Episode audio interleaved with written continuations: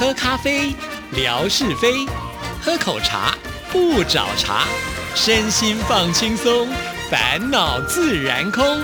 央广即时通，互动更畅通。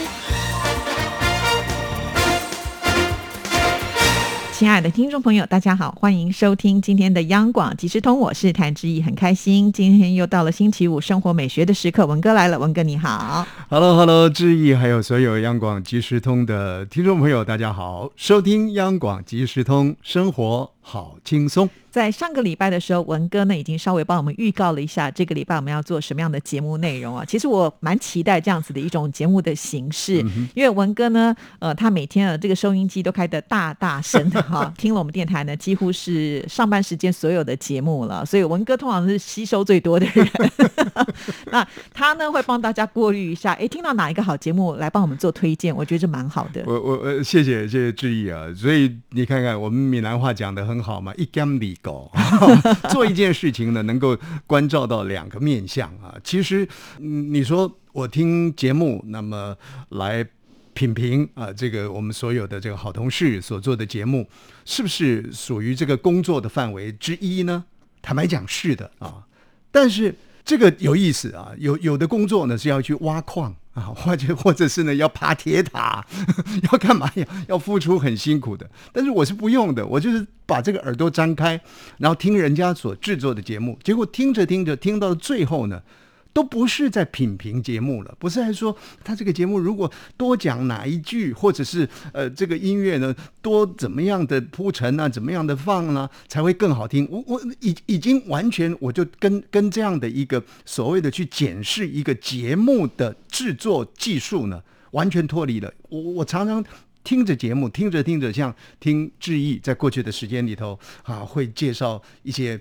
就是歌手的专辑呀，啊，某一位歌手，然后系列性的专辑，你听着听着呢，就是跟着他的情境走了，跟着他的节奏走了，你不会去想说，哎，至于为什么你这个歌呢只播那么三分之一而已啊？所以我觉得文哥现在已经到了另外一个境界，不是来找茬的，是呢，他的眼中所看到的都是美跟好的事情，那那些不好的事情就让它过去了吧。那央广的节目有意思。像前几天呢，我听到了一个节目啊，这这不是我们今天主要介绍的，但是我觉得下次呢，也许我们就可以来介绍这个节目。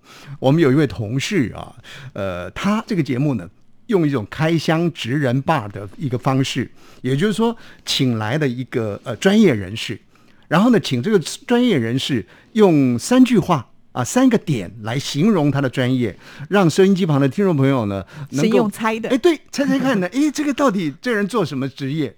昨天呢，我听了一个节目，有意思啊。这个人呢就讲了三点，最后讲的一点呢，他就是说呢，他到处去看人，被他看的人呢不会跟他对话。哎，那个当下呢，我已经，我想说，这这什么行业？对呀。结果后来一揭晓呢，他是做。法医哦啊，跟他对话就恐怖了。而且更特别的，做法医呢，如果像纯哥这种人去做法医，嗯，或者像夏哥这种人去做法医，那是老千中的老千了。你一点都不会觉得呢，哎呦，他们去做法医呢，到底扛不扛得住啊？这样的一个，我们说那也是一种煞啊。当然，这是一种慈悲了啊。但是我我会想说啊，纯哥夏哥去做法医没什么了不起的。结果那一天访问到的这位职人呢，他就像志毅一样，可能比志毅还年轻。他他的那个声音一听就知道了，是一个年轻的小姐。她居然去做法医啊！然后那个访谈过程当中呢，他就讲为什么他做法医啊？因为他的父亲是警察，因为他的妈妈呃好像也是跟这警界呢有有所关联的。然后他很自然的就走上了法医的这条路，就分享了他这个 法医啊这样的一个历程。哦，我觉得听了这个节目呢，我这耳朵呢整个都开了起来了，很有意思啊。所以，亲爱的听众朋友呢，我想在往后的这个节目当中呢，我们陆陆续续的啊跟大家呃等于说，如果我也听到了啊比较好的一些节目，比较特殊的啊可以。开耳的节目呢，我们就有机会透过央广即时通跟大家来分享。那听众朋友呢，也许在茫茫音海当中啊，声音的海洋当中呢，您就可以去点哪些个节目来听一听啊。我想这也应该是央广即时通的可以发挥的另外一种功能吧。是好，那我们上次呢有预告了呃徐行的节目，是对，呃，徐行，徐行呢是我们的一位老同事了啊，他这个也是广播界的呃，这这这不能讲老千了，老麦克风了啊，所以一听了徐行的声音呢，你就会觉得说有一种很平稳、很沉静的感觉。徐行，他是娓娓道来，就如他的名字徐徐的行走一般。啊，那徐行的这个节目名称呢，叫《台湾 new 一下》。其实《台湾 new 一下》是一个总标题啦，然后有一个副标题才是它主要的这个节目名称。它的节目名称叫做《徐行生活广场》啊。为什么叫生活广场呢？因为呃，因为生活美学已经被你用走了。没有没有，我我抄他的生活广场的，人家生活广场先有的。他为什么叫生活广场？因为徐行他特别对于舞台剧，就是这些舞台上的一些表演、实验剧场的一些呈现呢，他特别情有独钟。那基本上呢，徐行的生活广场呢，就是以这样的一些表演者呢，作为他访谈的一个主要内容。而这其中，呃，我不晓得他是多久的周期轮一次，其中呢有一档的节目呢，就特别访问了呃一位应该讲是在。出版界啊，也也相当受到这一般人所敬重的啊一位一位女士。那每次我在节目中听她呢，就称她是桂珍姐，桂珍姐。呃，这位女士呢叫林桂珍。那林桂珍有什么特别的呢？如果我们连接出她的先生来的话呢，就有意思了。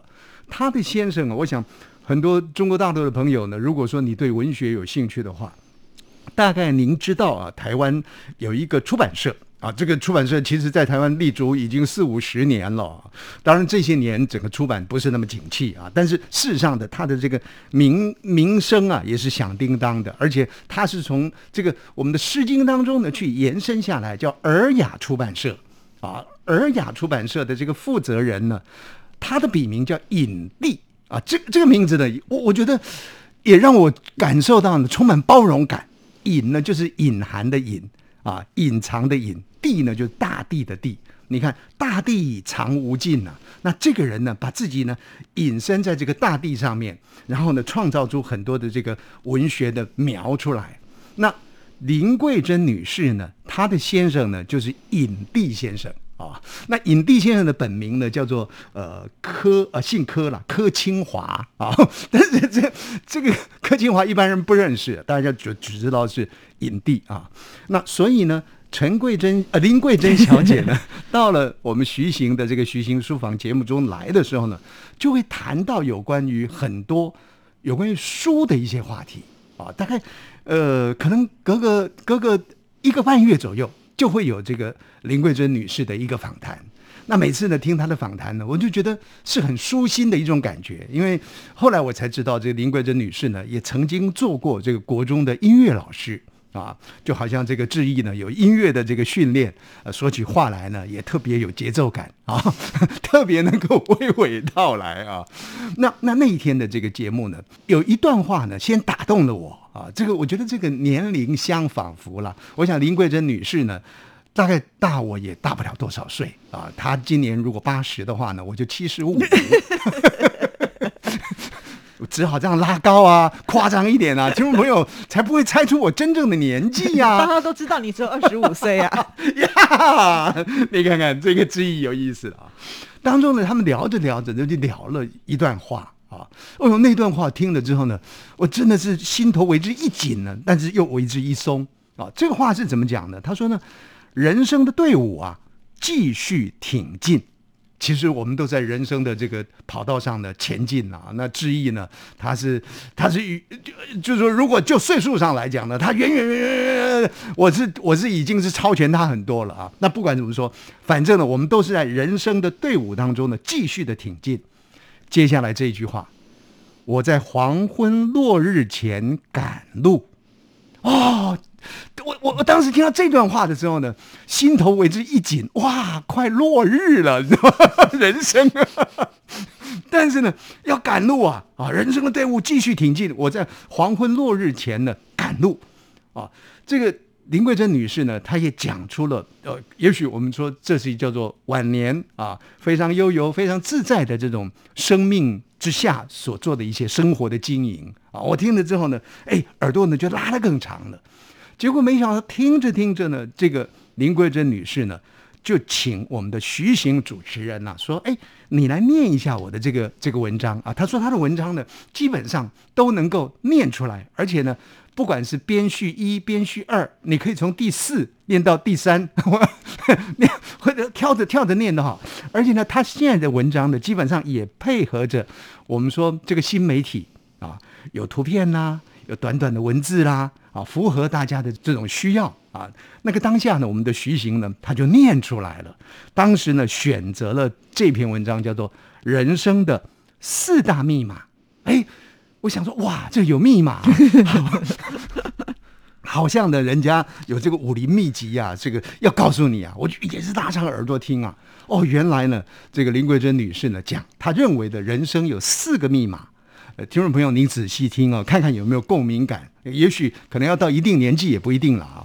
他说，第一个密码呢是孤独，第二个密码呢是选择，第三个密码呢是分手，那第四个密码呢叫做变化啊。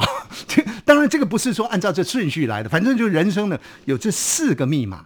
那如果说你这个四个密码处理好的话呢，你的人生啊就是。这个这个金碧辉煌啊，灿烂夺目的人生。那听众朋友就说了，啊，人生的四个密码，那为什么第一个密码，你你刚刚讲的孤独？哎，我我我最近呢，常常跟我老婆讲啊，我说呢，人哦，走到最后啊，都是自己照顾自己，你不要想，我有一点我要推卸责任了。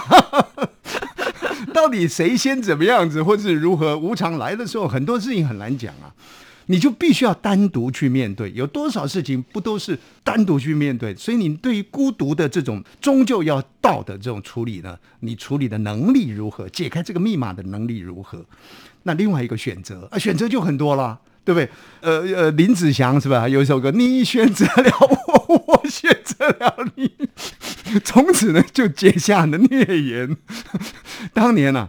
我们从这个我的老东家中广公司呢，要到我们我们现在服务的这个中央广播电台，其实我也面对选择，哎，面对选择是什么？我到底要留在老东家，还是到中央广播电台？那更早之前，我进入这个广播界，到底我是要留在地方电台卖卖膏药，然后呢赚了很多钱，还是要有理想进到我的老东家，呃，这个中广公司呢做海外广播服务？其实人生真的是充满了不同的选择。